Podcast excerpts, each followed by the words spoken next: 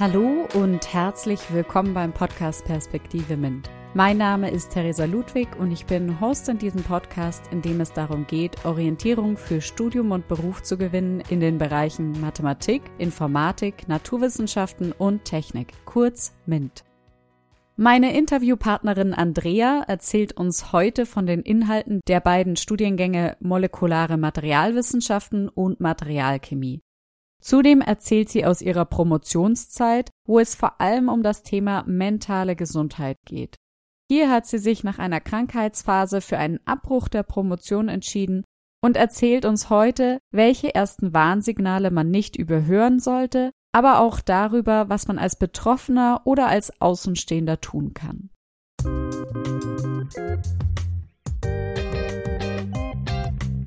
Hallo Andrea, herzlich willkommen beim Podcast Perspektive Mint. Schön, dass du heute da bist und uns von deinen Erfahrungen im Studium, aber vor allem auch was zum Thema mentale Gesundheit erzählen wirst. Psychische Gesundheit ist ja eine ganz wesentliche Voraussetzung für die Lebensqualität, die Leistungsfähigkeit und umso wichtiger ist es, dass es auch schon bei jungen Menschen thematisiert wird. Also vielen Dank, dass du heute da bist. Hallo Theresa, vielen Dank für die Einladung zu deinem Podcast. Ich freue mich, dass wir heute so verschiedene Themen ansprechen können, was ich bisher schon erlebt habe in meinem Studium und auch danach. Genau. Super. Ja, Andrea, ich stelle immer meinen Zuhörenden gerne den Interviewgast vor. Du hast ja MINT durch das Bachelorstudium Molekulare Materialwissenschaften an der Universität Konstanz kennengelernt und hast dann einen Master in Materialchemie an der Universität Saarbrücken abgeschlossen. Anschließend hast du dich für eine Promotion an der Universität Freiburg entschieden, die du dann nach zweieinhalb Jahren abgebrochen hast. Warum und wieso wirst du uns heute erzählen? Nun arbeitest du seit diesem Jahr an der Pädagogischen Hochschule Freiburg als technische Angestellte im Bereich Chemie auf einer 50-Prozent-Stelle. So, liebe Andrea, meine erste Frage an dich. Erklär doch mal unseren Zuhörenden, worum es bei den beiden Studiengängen molekulare Materialwissenschaften und Materialchemie geht. Ja, gern. Genau, molekulare Materialwissenschaften. Der Studiengang heißt inzwischen an der Universität Konstanz Nanoscience. Also die haben den umbenannt. Zu meiner Zeit hieß es eben noch molekulare Materialwissenschaften. Das ist ein Chemie-Bachelor mit bisschen weniger organischer Chemie und Biochemie. Dafür hatte ich ein bisschen mehr Schwerpunkte in der Polymerchemie, chemischen Materialwissenschaften und auch in der Analytik. Aber grundsätzlich war das sehr chemiebasiert und wirklich vergleichbar mit einem Chemie-Bachelor. Fürs Masterstudium bin ich dann nach Saarbrücken gegangen, Studiengang Materialchemie. Und das war wirklich eine Mischung aus Chemie und Materialwissenschaften. Also zum einen eben der chemische Hintergrund, aber auch diese mehr technische Hintergrund von den Materialwissenschaften. Und dort habe ich dann viel gemacht in den verschiedenen Materialklassen und deren Verarbeitung. Also das sind zum Beispiel Glas, Keramik, Stahl, Polymer, anorganische Werkstoffe, Komposite, Kolloide, aber auch Klebstoffe. Und auch ein Teil davon war dann die Charakterisierung von den Werkstoffen, also mechanische Eigenschaften, Werkstoffprüfung, auch Polymeranalytik, Kristallographie und auch hochauflösende Mikroskopie. Im Bachelor war es so, dass es relativ strikt vorgegeben war, was für Vorlesungen man hören muss und auch sollte und was für Praktika stattfinden. Im Master konnte man sich da dann wirklich freier entscheiden. Also man hatte Grundvorlesungen, die man besuchen musste. Aber dann konnte man aus wirklich einem großen Pool sowohl in der Chemie als auch in der Materialwissenschaft auswählen, was man machen will, wo man einen Schwerpunkt setzen möchte. Konnte das dann auch mehr technisch oder mehr chemisch ausrichten oder verfahrenstechnisch, Analytik. Genau, da konnte man seine Schwerpunkte so setzen, wie man das selber gerne, gerne möchte. Das klingt ja super spannend und vielfältig. Was waren denn so deine Highlights für dich aus dem Studium?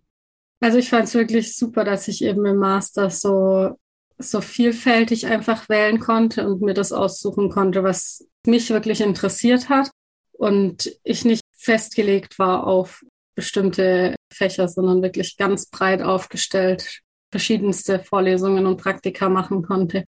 Genau, das fand ich, fand ich einfach super. Ja, mit dem Masterabschluss in der Tasche dann, was für Jobmöglichkeiten gibt es dann oder was haben deine Kommilitonen und Kommilitoninnen im Anschluss gemacht? Ja, also 90 Prozent von äh, meinen Kommilitonen und Kommilitonen haben wirklich eine Promotion angeschlossen, weil das im chemischen Bereich oft einfach vorausgesetzt wird. Und da kann ich vielleicht auch schon mal sagen, ungefähr 75 Prozent davon haben die Promotion auch abgeschlossen, würde ich jetzt sagen, so aus meinen Erfahrungen. Genau, Jobmöglichkeiten nach Master. Ich habe mich da umgeschaut, weil ich mir auch nicht sicher war, ob ich eine Promotion anschließen möchte. Und mir ist es damals sehr schwer gefallen oder es war einfach schwierig, Jobs zu finden oder Angebote zu finden, die wirklich mit einem Masterabschluss angeboten wurden oder möglich waren. Grundsätzlich gibt es eher oft Stellen, die für promovierte Chemiker dann sind oder dann für Leute, die nach einer Ausbildung in den Job wechseln, also Chemielaboranten oder CTAs. Grundsätzlich gibt es natürlich viele, viele Möglichkeiten, wo man dann auch hin kann. Also es gibt natürlich auch in der Industrie viel Forschung und Entwicklung.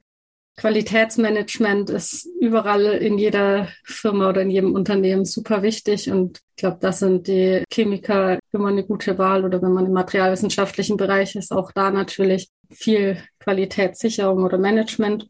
Aber sonst gibt es natürlich auch Stellen eher so im technischen Vertrieb oder Kundenservice, wo man natürlich auch den naturwissenschaftlichen Hintergrund braucht und dann ein bisschen mehr in, in den Verwaltungsbereich oder in den Servicebereich geht eben. Genau. Ist das dann eher Normalität, dass man in der chemischen Industrie Fuß findet oder es klang ja auch so ein bisschen in Richtung Verfahrenstechnik oder vielleicht auch physikalische Technik? Oder auch eben in vielleicht anderen Gebieten, wo man jetzt einen Chemiker nicht unbedingt vermuten würde gleich auf Anhieb, sondern eher an Maschinenbauer oder Physiker denkt?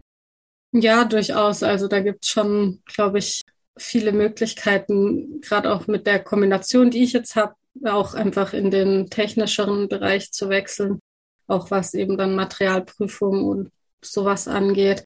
Und sonst, wenn man mehr den chemischen Hintergrund hat, ist natürlich auch in der Pharmaindustrie, im Qualitätsmanagement immer eine Möglichkeit, sich als Chemiker da auch äh, auszutoben.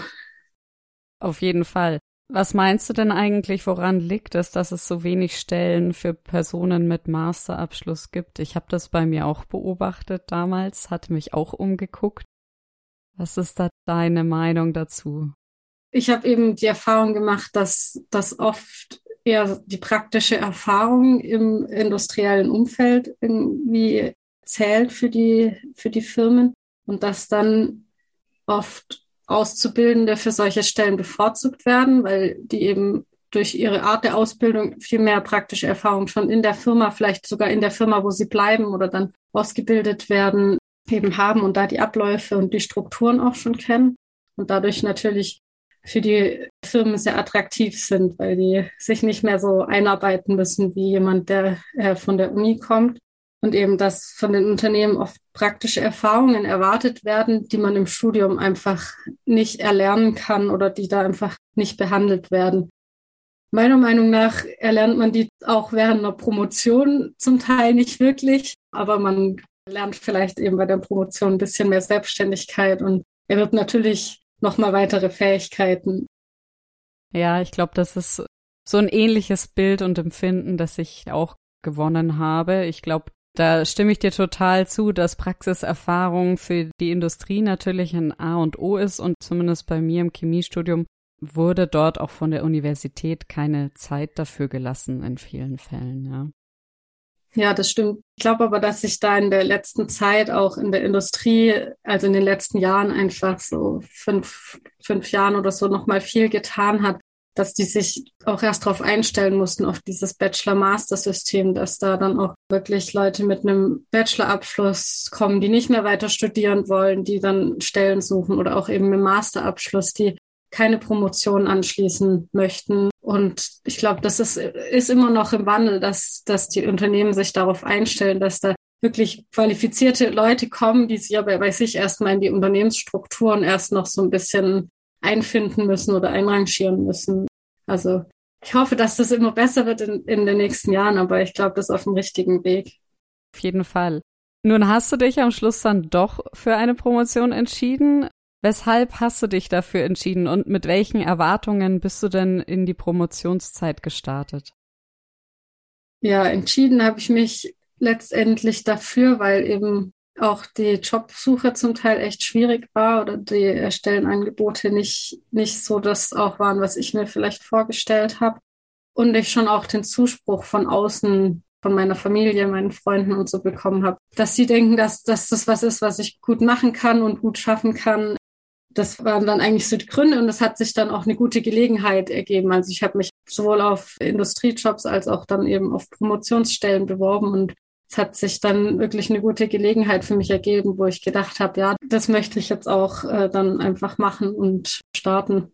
Zu den Erwartungen, das ist gar nicht so einfach irgendwie jetzt so im Nachhinein zu, zu formulieren für mich, weil man jetzt natürlich diese ganzen Erfahrungen, die man gemacht hat, immer schon so im Hinterkopf hat. Also zum einen ist es, dass man einfach selbstständig nochmal wirklich ein Forschungsthema erarbeitet und da ohne zu viel Vorgaben von außen sich wirklich nochmal reinarbeitet, neue Sachen entdeckt, sich da fachlich auch wirklich nochmal weiterentwickelt. Das andere ist, dass ich auch irgendwie eine persönliche Weiterentwicklung, also eben gerade Selbstständigkeit oder auch irgendwie so Skills wie Projektmanagement oder sowas, dass man das ein bisschen sich aneignet oder da nochmal Erfahrungen sammelt, was man dann vielleicht später auch im Arbeitsumfeld nochmal brauchen kann. Mir war aber von vornherein auch klar, dass es eine Herausforderung sein wird für mich, gerade was zum Beispiel in Bezug auf Veröffentlichungen schreiben oder so auf mich zukommt, weil das auch bei mir in der Arbeitsgruppe, wo ich dann war, von Anfang an relativ klar kommuniziert wurde, was da die Ziele sind und die Erwartungen. Das war so ein Punkt, wo ich schon gedacht habe, dass das für mich auf jeden Fall eine Herausforderung sein wird. Wie sah denn dann letztendlich die Realität für dich aus? Also nach den ersten paar Monaten was hast du dann dort gemacht oder wie hat sich das Ganze ergeben im Vergleich zu dem, was vielleicht auch vorher angekündigt wurde? Du hast gesagt, okay, ihr habt eine große Zielvorgabe hinsichtlich Publikationen gehabt. Das ist an manchen Lehrstühlen gang und gäbe, an manchen nicht so extrem, würde ich jetzt mal behaupten. Wie hat sich das für dich so entwickelt? Ja, also ich hatte erstmal am Anfang kein so Publikationsdruck direkt da. Es war einfach erstmal so Einarbeitung mit dem Thema vertraut machen, mit den Geräten vertraut machen, die ich benutzt habe.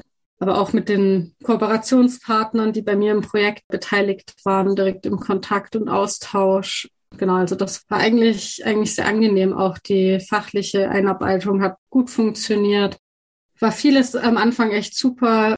Was bei mir von Anfang an ich ein bisschen schwierig fand, war, dass das bei uns in der Arbeitsgruppe so war, dass wir recht viele so wöchentliche Meetings hatten, wo wir einen Fortschritt besprochen haben, was bei mir und auch bei meinen Kollegen einfach sehr viel so Ergebnisdruck erzeugt hat, dass man jede Woche irgendwas hat, was man dann zeigen kann. Genau. Ja, das, das kenne ich auch, dass man dann das Gefühl hat, man hat ja in der einen oder in den ein, zwei Wochen gar nicht so viel produziert, wie dann vielleicht gefragt wurde. Ne? Du hast mir erzählt, irgendwann ist bei dir, ich nenne es jetzt mal, die Stimmung sozusagen ein bisschen gekippt, beziehungsweise es war dann so, dass du gemerkt hast, irgendwas ist für dich nicht in Ordnung. Kannst du das vielleicht schildern, wie du das bemerkt hast oder was los war bei dir? Klar, gerne. Also zum ersten Mal aufgetreten ist das so nach einem, nach einem halben Jahr ungefähr bei mir. Da ging es so um die Vorbereitung von einem Projekttreffen mit den Projektpartnern, aber auch mit den Projektträgern, also denen, von denen das Geld kommt im Endeffekt. Und gleichzeitig war eine Vorbereitung auf eine Konferenz, an der ich teilnehmen sollte. Und da habe ich für mich festgestellt, dass ich eben eigentlich mit meinen eigenen Ergebnissen unzufrieden bin oder das nicht denke, dass das ausreicht für jetzt eine Konferenz oder eben auch den Projektfortschritt noch nicht so, so widerspiegelt. Und klar, so ein Projekttreffen oder auch eine Konferenz, die erzeugen einfach halt einen zeitlichen Druck, weil die halt einfach an bestimmte Daten geknüpft sind und bis dahin muss dann das entsprechende fertig sein.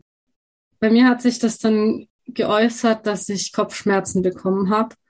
Und ich hatte in meinem ganzen Leben fast nie Kopfschmerzen. Also das war für mich auch so einfach sehr ungewöhnliches Zeichen, weil ich damit nie irgendwie Probleme hatte bis dahin. Das war aber dann, nachdem quasi die zwei Events so vorbei waren, auch wieder besser. nach anderthalb Jahren insgesamt hat sich das dann erneut verstärkt bei mir mit den Kopfschmerzen. Also es ist noch mal mehr geworden und auch wirklich dauerhaft. Ich war dann auch länger krankgeschrieben. Die Ursache oder der Ursprung von den Kopfschmerzen war für mich aber oft also gar nicht geklärt, auch von dem ersten Mal nicht. Also ich habe das gar nicht so direkt in den Zusammenhang gesetzt mit mit der Arbeit. Das ist jetzt erst im Nachhinein bei mir quasi passiert. Und ich habe da dann eben versucht, medizinisch ganz viel abzuklären und zu gucken, wo das herkommt, weil es einfach so ungewöhnlich war für mich. Und habe dann aber irgendwann die Erkenntnis für mich gewonnen oder es mir auch einfach eingestanden. Vielleicht war das schon länger da, die Erkenntnis, aber ich wollte es irgendwie nicht so richtig wahrhaben, dass es wirklich von dem Stress oder den Anforderungen auf der Arbeit quasi kommt und dass das der Auslöser ist. Und mit dieser Erkenntnis oder mit dem Eingeständnis ist bei mir auch sofort eine Verbesserung von den Kopfschmerzen eingetreten. Also quasi mit dem Tag, wo ich gemerkt habe, das hat damit zu tun, waren die Kopfschmerzen weg.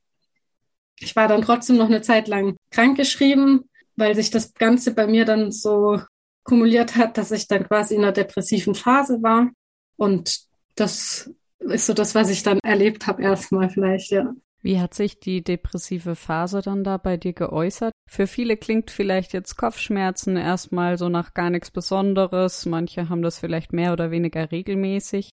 Wenn das natürlich dann auch nicht nur physisch, sondern auch psychisch Auswirkungen hat, ich glaube, das ist erstmal erschreckend für einen selbst wahrscheinlich. Aber realisiert man das gleich von Anfang an oder? Ja, das ist, das ist irgendwie gar nicht so einfach, weil man damit eben eigentlich nicht so in Berührung kommt oft und das, wie ich finde, in der Gesellschaft auch irgendwie so ein Tabuthema ist. Also ich würde es so beschreiben, dass ich das Gefühl hatte, dass ich mich selbst und das, was mich ausmacht, irgendwie verliere. Also ich würde mich selber als positiv, lebensfroh, optimistisch, neugierig, ehrgeizig und so beschreiben. Und das hatte ich alles nicht mehr in der Zeit. Also ich habe mich total zurückgezogen. Ich ja, bin so in den Tag hinein gelebt und so bin nicht mehr so richtig in die Pushen gekommen. Ich bin jemand, der eigentlich immer so alle Termine und alles im Kopf hat. Ich habe ganz viel irgendwie so vergessen oder aus den Augen verloren. Ich hatte keine Lust mehr, irgendwie was zu unternehmen oder so. Genau, also so hat sich das dann bei mir geäußert. Ich war da ja dann in der Zeit auch sowieso in ärztlicher Behandlung wegen den Kopfschmerzen und hatte da vielleicht auch wirklich Glück, dass meine Hausärztin genau in der Zeit gerade eine Weiterbildung im psychotherapeutischen Bereich gemacht hat und mich dann auch mal so darauf angesprochen hat und dann auch mir vorgeschlagen hat, dass ich da wirklich in die Richtung mal gehe und mir da psychotherapeutische, psychologische Unterstützung suche. Das heißt, letztendlich war es eigentlich gut, dass du wegen den Kopfschmerzen beim Arzt warst, weil ansonsten hättest du nicht gleich wegen deiner depressiven Phase Hilfe bekommen? Oder gab es für dich irgendwie anderweitig Hilfe oder hast du dich einfach komplett allein damit gefühlt und wusstest gar nicht, was du letztendlich machen sollst? Ja, also es war eben, das war auf jeden Fall ein Glücksfall und hat das Ganze mit Sicherheit verbessert oder beschleunigt, dass, dass ich da eben von meiner Hausärztin direkt zur Unterstützung bekommen habe.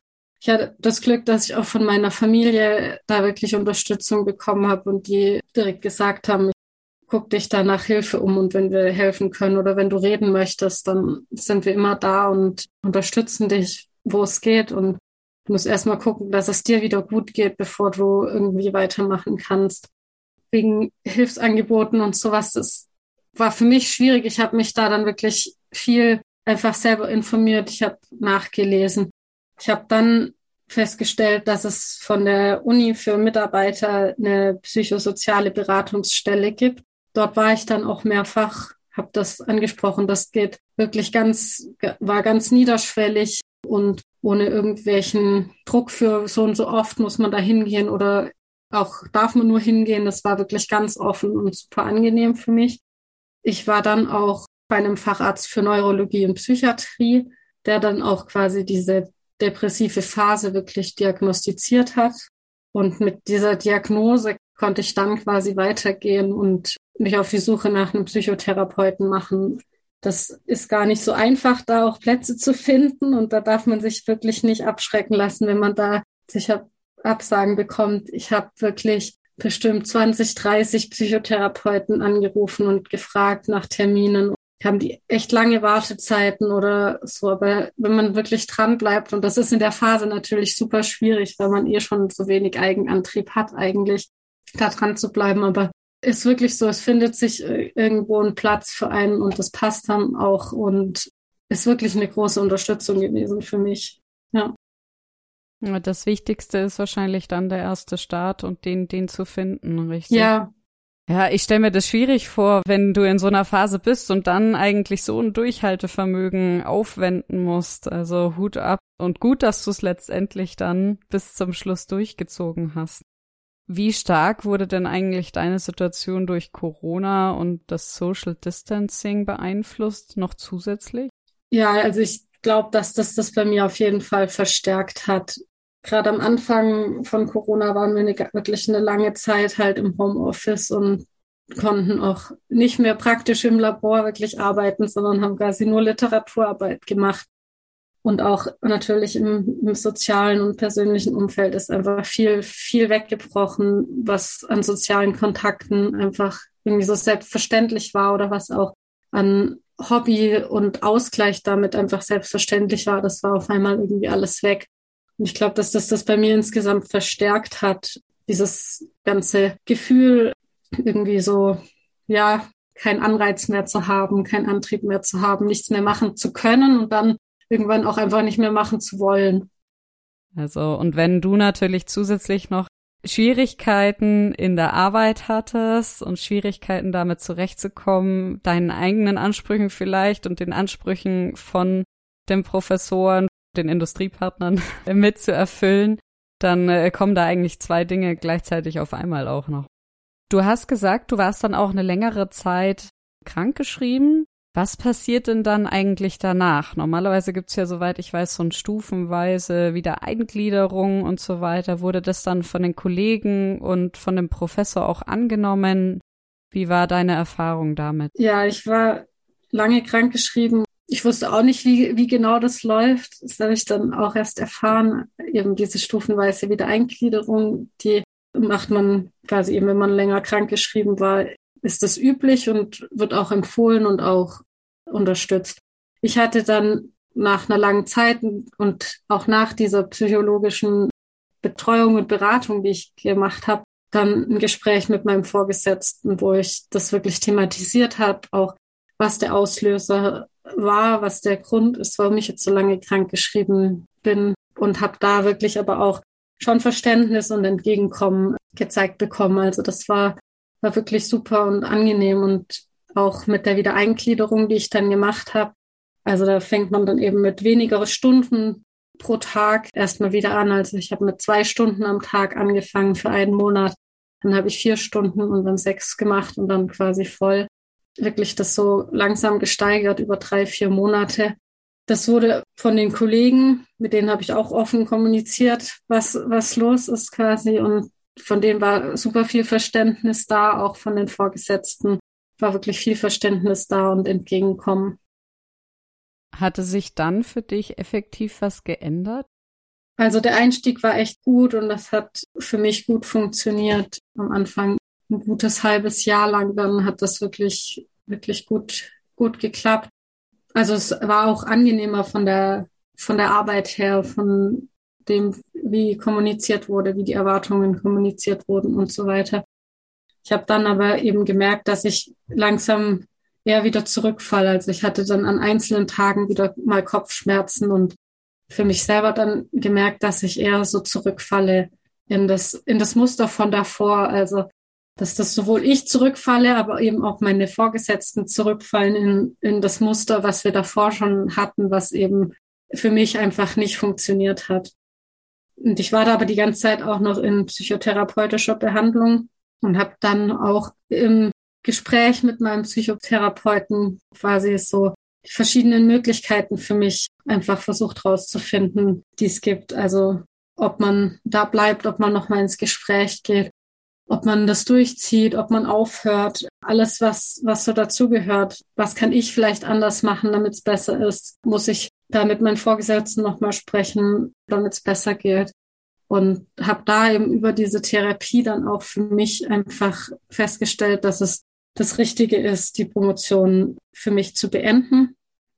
Und habe auch wieder genau mit dieser Entscheidung für mich erstmal innerlich getroffen, aber es war für mich sofort eine Erleichterung und Befreiung. Und damit war für mich klar, dass es das die richtige Entscheidung für mich ist in dem Fall. Also die Warnsignale ernst nehmen und dann die Entscheidung treffen. Wenn man so in so einer unsicheren Situation ist, wo man nicht weiß, wohin es letztendlich geht, fühlt man sich entsprechend schlecht.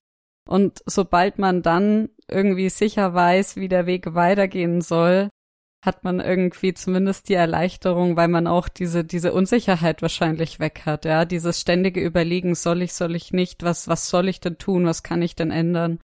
Ja, auf jeden Fall. Ich glaube, dass das ein wichtiger Aspekt ist und die Entscheidung kann einem leider auch keiner abnehmen. Man kann sich versuchen, Hilfe zu holen und mit Leuten drüber zu reden. Das muss nicht in einer Psychotherapie sein. Das kann ein Gespräch mit Kollegen oder auch mit Freunden oder der Familie sein oder auch mit Kommilitonen, zu denen man noch Kontakt hat, die vielleicht auch in einer ähnlichen Situation einfach sind und einfach sich mal auszutauschen, zu hören, wie geht's denen, was haben die für Erfahrungen gemacht? Ist es eher was, was mit mir persönlich zu tun hat oder was, was viele in der Situation erleben?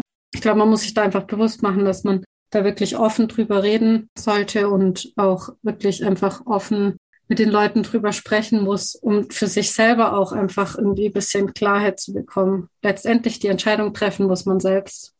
Ich glaube, das Wichtige ist auch, sich ja irgendwie nicht allein damit zu fühlen, oder? Also das ist ja das, das Schrecklichste, wenn man sich auch gerade, wenn man eine depressive Phase hat, sich dann noch immer mehr ein Gedankenkarussell dreht und eigentlich gar nicht weiß, wie man rauskommt. Und ich glaube, der Austausch mit anderen hilft da wahrscheinlich sehr stark. Wenn jetzt gerade jemand unsere Folge anhört und denkt, ja, ähnliche Symptome habe ich zum Beispiel beim Partner oder bei der Partnerin, bei den Kindern, Geschwistern beobachtet, was kann denn prinzipiell das Arbeitsumfeld oder das private Umfeld im besten Fall tun, um zu unterstützen? Und in manchen Fällen merkt die Person es ja vielleicht noch gar nicht so sehr selbst, aber das Umfeld vielleicht schon, weil sich das Verhalten verändert, weil man gereizt ist oder eben distanziert. Ja. Was würdest du denen für einen Rat geben oder für eine Herangehensweise? Na, also vielleicht erstmal, wenn man es selber merkt und jetzt denkt, boah, ich fühle mich in einer ähnlichen Situation, wie, wie wir es jetzt gerade beschrieben haben, sich wirklich einzugestehen und Hilfe zu suchen. Ich glaube, das ist mal ein ganz wichtiger Punkt. Man kann das nicht alleine schaffen, vieles. Wenn man das jetzt bei jemandem anderen bemerkt, ist es, glaube ich, echt hilfreich, wenn man denjenigen mal in einem wirklich privaten Umfeld, in einem persönlichen Gespräch und in einer ruhigen Umgebung drauf anspricht und sagt, ey, ich habe da gemerkt, du hast dich da irgendwie verändert, das ist irgendwie anders geworden. Ich habe das Gefühl, du bist leicht gereizt, du ziehst dich zurück, willst viel alleine sein oder bist einfach anders geworden. Du hast dich in deiner Persönlichkeit in so kleinen Dingen irgendwie verändert. Das ist nicht mehr so, wie es früher war. Ist dir das auch schon aufgefallen oder hast du gar nicht das Gefühl, als einfach mal nachzuhören, geht es demjenigen auch so, dass er das Gefühl hat oder ist das jetzt vielleicht nur, nur mein Eindruck? Ich glaube, ganz wichtig ist auch, dass man sich dann, falls man da auf so eine Abwehr stößt von dem der betroffenen Person, dass man sich nicht abschrecken lässt, weil ich glaube, das ist im ersten Moment für viele so, was, ich habe Depression oder ich bin depressiv. Nee, ach was, ist gar nicht so. Das kommt man relativ schnell in so eine Abwehrhaltung, dass man sich nicht abschrecken lässt, sondern dann einfach vielleicht erstmal drauf beruhen lässt. Derjenige wird sich ja auch Gedanken dazu machen und dann vielleicht einfach weiter beobachtet, wie es sich entwickelt und gegebenenfalls auch immer wieder denjenigen einfach darauf aufmerksam macht, wenn einem in einer speziellen Situation was auffällt. Wenn man demjenigen wirklich helfen will, kann man sich natürlich auch selbst schon mal über Hilfestellungen informieren im Internet. Ich glaube, die Theresa wird da auch noch mal ein paar Links zur Verfügung stellen, wo man sich informieren kann und dann eben vielleicht ganz konkrete Möglichkeiten der, Person aufzeigen, wo man wirklich niederschwellig einfach mal zu einem Gespräch hingehen kann und und gucken kann, ob das, ob das wirklich so ist oder nicht. Und auch wichtig ist einfach immer zu signalisieren, dass man bereit ist, denjenigen zu begleiten und zu unterstützen und seine Hilfe anbieten. Wenn du reden willst, dann bin ich da oder wenn, wenn du irgendwie Hilfe brauchst, dann sag einfach Bescheid. Du bist nicht alleine irgendwie. Auch das zu signalisieren ist, glaube ich, ganz wichtig in der Situation. Ja, und wahrscheinlich eher die Sorge um den Menschen ausdrücken und nicht sagen, hey, du bist so und so und so, hey, bestimmt bist du depressiv, sondern ja. wahrscheinlich ist es wichtig, dass derjenige wirklich merkt, dass sich das Umfeld auch real Sorgen macht und das deswegen einen anspricht und nicht, weil es das bös mit einem meint oder, oder einem was vorgeben will, ja. Und ich glaube, dass deswegen die Abwehrhaltung ist wahrscheinlich bei jedem im ersten Moment irgendwo gegeben, aber wenn man, glaube ich, dann auch darüber nachdenkt, dass sich vielleicht auch der engere Freundeskreis oder ähnliches wirklich wahrhafte Sorgen macht, ich glaube, dann macht man sich auch irgendwie mehr Gedanken über, über einen selbst. Ja, genau. Also nicht irgendwie mit Vorwürfen oder sowas da reingehen in so ein Gespräch, sondern wirklich mit Verständnis und der Sorge. Das ist vielleicht ein guter, guter Ausdruck auch, ja. Du hast ja schon erzählt, dass es an deiner Universität eben diese, ich nenne es jetzt mal Sprechstunde gab. Was könnten denn Universitäten noch mehr tun, um Studierende, Promovierende, vielleicht auch Professoren, Angestellte mehr und besser zu unterstützen in Bezug auf mentale Gesundheit? Also ich glaube, ein ganz wichtiger Aspekt ist wirklich einfach darüber zu informieren, dass es das ganz häufig gibt und was für Ursachen es gibt, was für Anzeichen das auch gibt, wenn man sich vielleicht einfach mit seiner mentalen Gesundheit auseinandersetzen sollte, was das für Auswirkungen hat und auch wirklich über die Hilfsangebote.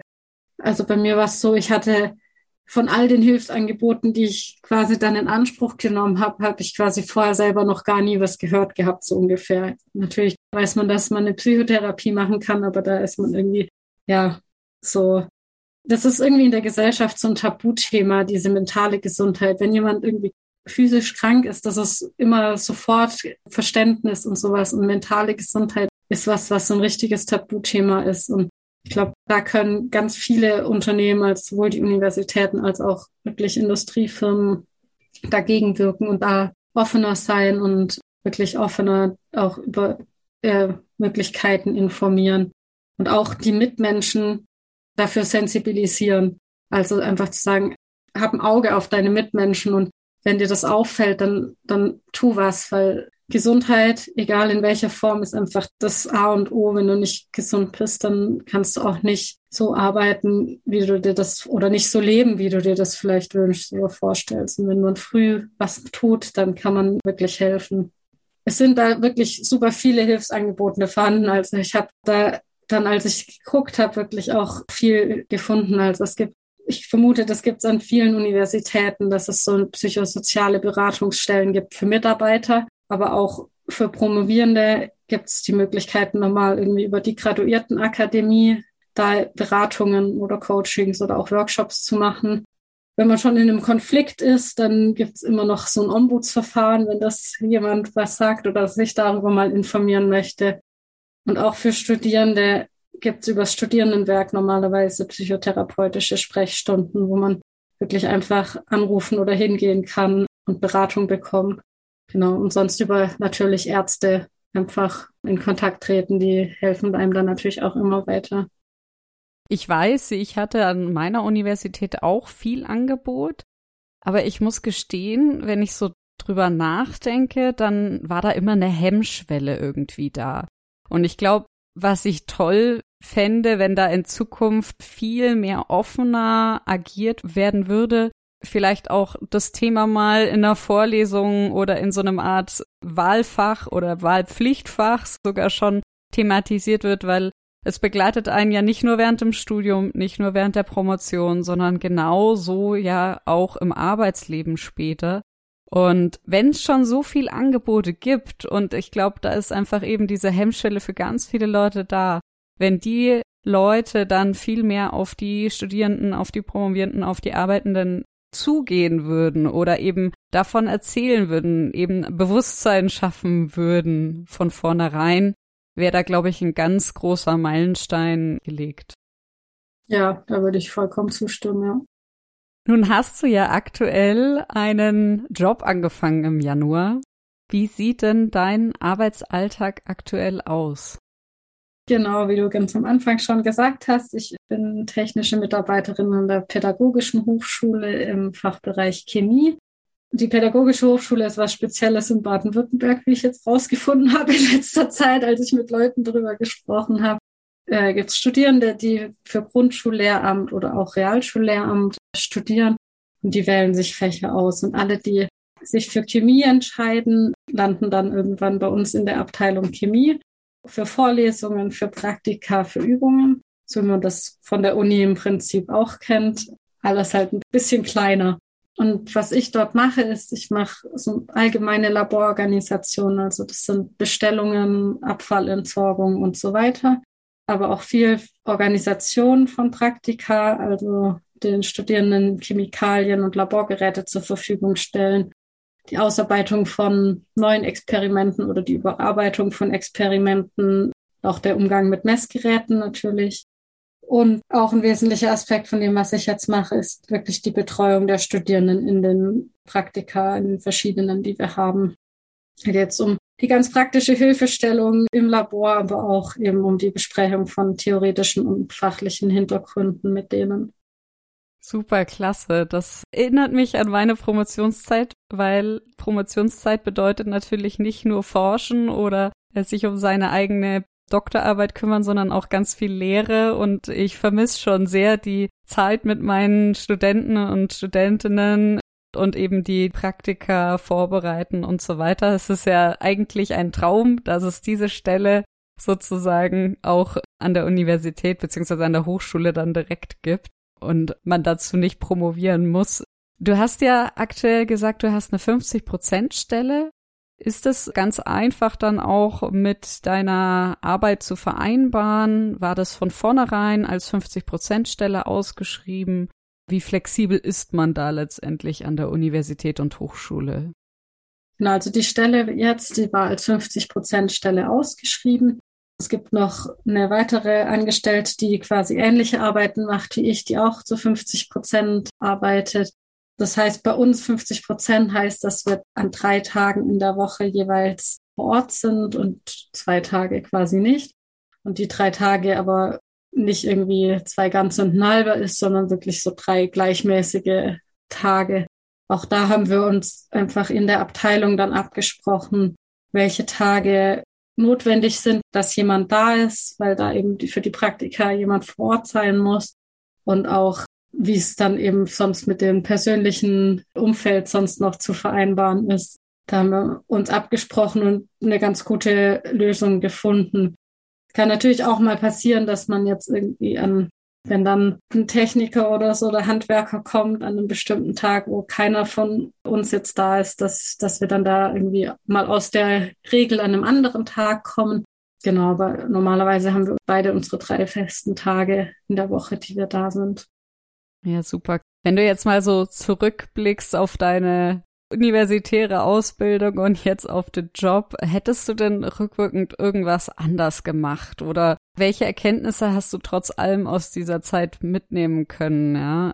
Gäbe es irgendwelche Frühwarnsignale, die du hättest noch vor dem Kopfschmerz irgendwie für dich erkennen können oder sagst du, nee, es ist halt so gelaufen, wie es ist und ich nehme das jetzt mit als Erfahrungsschatz?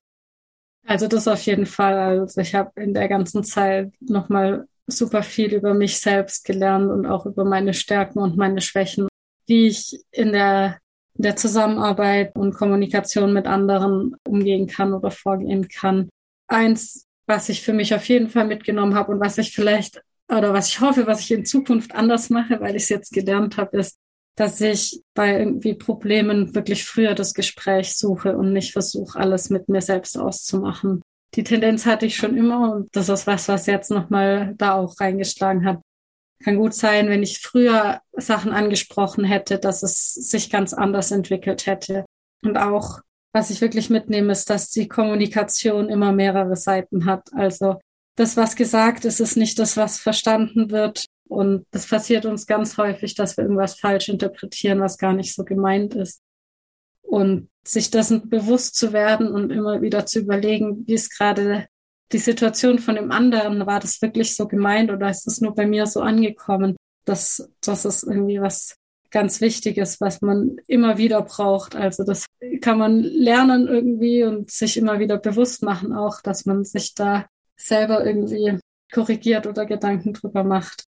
ja, das braucht man immer wieder. Ich denke, das merkst du auch in deinem Arbeitsalltag, dass das immer wieder äh, auftaucht. So Kommunikation ist wirklich einfach ein ganz zentrales Thema. Ja, richtig ist das A und O letztendlich, ja. Also wie viele Missverständnisse es gibt in, in dieser Welt, weil jeder natürlich auch viele Themen mit sich rumschleppt, die der andere auch nicht gleich offensichtlich sieht und erkennt. Ich finde aktives Zuhören, beziehungsweise wo man dann nochmal in seinen eigenen Worten versucht wiederzugeben, was der andere gemeint hat, ganz spannend. Manche sind gelangweilt davon, dass derjenige jetzt einfach das wiederholt, was man ja gesagt hat, aber eigentlich ist das was ganz Wichtiges häufig, dass man einfach wirklich sich sozusagen dadurch die Bestätigung abholen kann, so wie ich das verstanden habe, ist es auch gemeint vom anderen. Und ich glaube, das machen wir letztendlich leider aufgrund wahrscheinlich auch des Zeitmangels häufig viel zu selten, sich da viel mehr Geduld zu nehmen, miteinander zu kommunizieren. Ja, genau. Und auch gleich zu versuchen, irgendwie Missverständnisse zu vermeiden oder auch irgendwie Verletzungen irgendwie direkt anzusprechen oder so, wenn man sich angegriffen fühlt in einem Gespräch, direkt zu sagen, ja, das ist jetzt irgendwie komisch oder so, das, das passt mir nicht. Das ist, glaube ich, super schwierig. Ja, genau. Und was auch mir noch wirklich wichtig geworden ist, ist in der ganzen Zeit, ist wirklich Wertschätzung die Wertschätzung von der eigenen Arbeit, von, von dem, wie man als Person vielleicht ist, von der Arbeitsweise. Da ist jeder auch anders und das ist wirklich auch sehr individuell, wie man Wertschätzung annehmen kann und wie sie auch kommuniziert wird.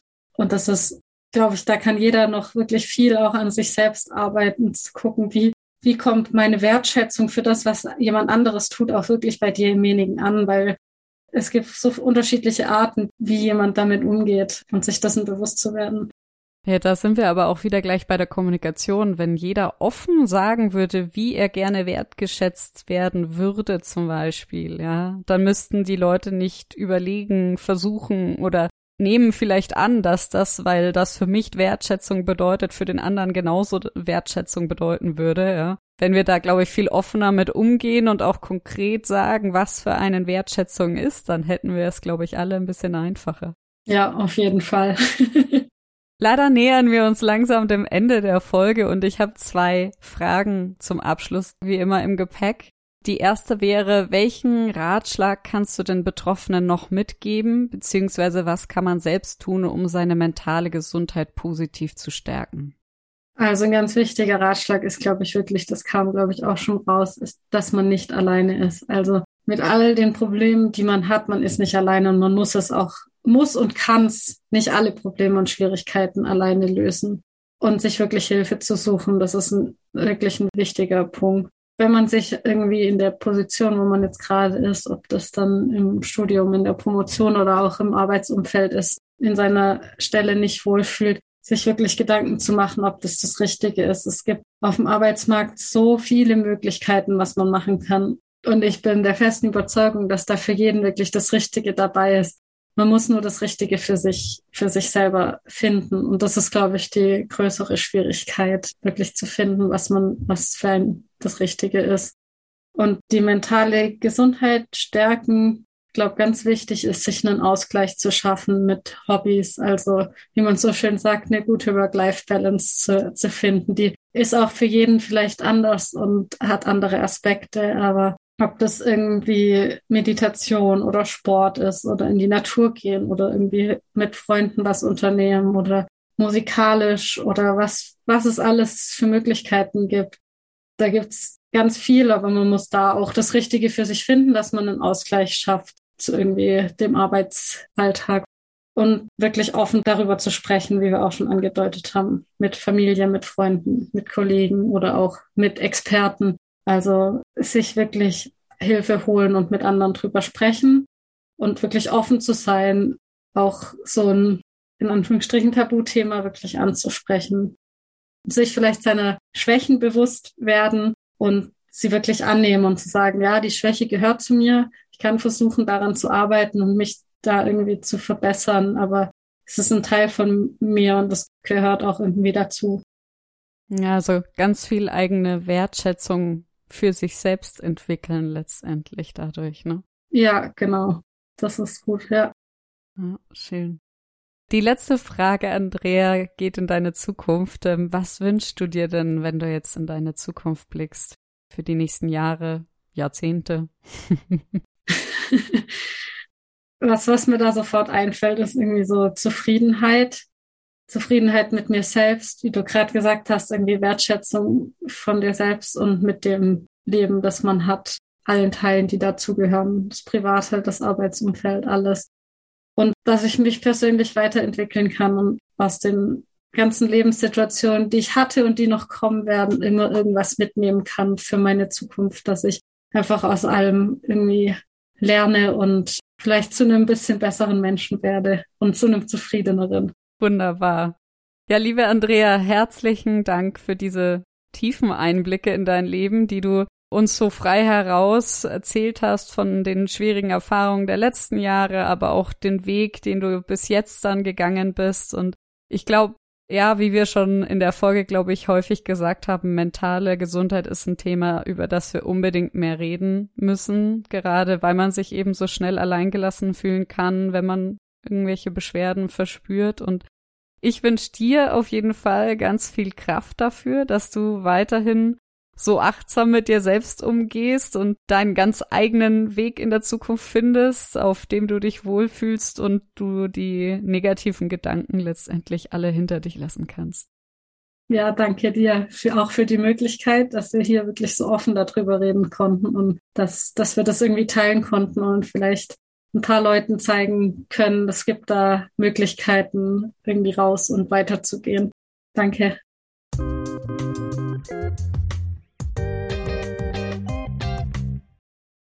Arbeitsunfälle aufgrund von psychischen Erkrankungen steigen immer weiter in den letzten Jahren. Daher ist es umso wichtiger, über mentale Gesundheit offen zu sprechen und dieses Thema wirklich ernst zu nehmen, für sich selbst und für deine Umwelt. Ich bin wirklich dankbar, dass Andrea den Mut gefasst hat, hier im Podcast über dieses Thema zu sprechen und uns einen intimen Einblick über ihre Erfahrungen gegeben hat.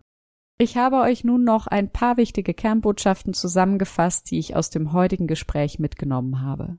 Durch eine Promotion kann man sich sowohl thematisch in ein Thema sehr fokussiert einarbeiten, aber auch persönlich weiterentwickeln, da man eine sehr eigenständige Arbeitsweise entwickeln muss. Allerdings sollte man auch nicht unterschätzen, dass es teilweise einen sehr hohen Ergebnisdruck geben kann, entweder von dir selbst oder vom Umfeld, wie zum Beispiel Eltern oder Professoren. Und genau das kann bei manchen Personen zu Stress führen. Wenn ihr also merkt, dass man sich immer oder dauerhaft belastet fühlt, dann achtet doch bitte auf die Frühwarnsignale für eure mentale Gesundheit. Beispielsweise ungewöhnliche körperliche Beschwerden wie Kopfschmerzen, Hautirritationen, Magenbeschwerden oder Schlafstörungen. Aber auch Gefühle wie ich habe das Gefühl, ich verliere mich selbst und das, was mich ausmacht. Oder ich verhalte mich anders als sonst, bin vielleicht gereizter oder ich ziehe mich zurück oder ich lache nicht mehr so viel. Ihr seid auf jeden Fall nicht allein damit.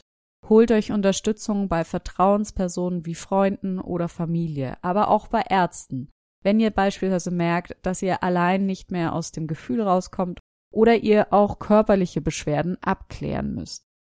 Andrea ist ein gutes Vorbild, denn sie hat sich getraut, Entscheidungen für ihre Gesundheit zu treffen. Also traut euch auch, selbst wenn es heißt, eure Ausbildung letztendlich abbrechen zu müssen. Jeder kann für sich selbst das Richtige finden und manchmal muss man eben auch einen Weg verlassen, um auf einen besseren zu gelangen. Und zu guter Letzt ganz wesentlich, was Andrea auch gesagt hat, ist, kommuniziert offen über das Thema. Lasst mentale Gesundheit und psychische oder psychosomatische Probleme nicht weiter als Tabuthema die Gesellschaft prägen. Wie schon in der Folge angekündigt, verlinke ich euch in den Shownotes ein paar Seiten zum Thema mit hilfreichen Tipps, wenn ihr oder andere betroffen seid, mit ausgewiesenen Anlaufstellen zu Hilfe, die man telefonisch, online oder vor Ort bekommen kann. Also macht's gut, bis zum nächsten Mal, bleibt gesund, eure Theresa.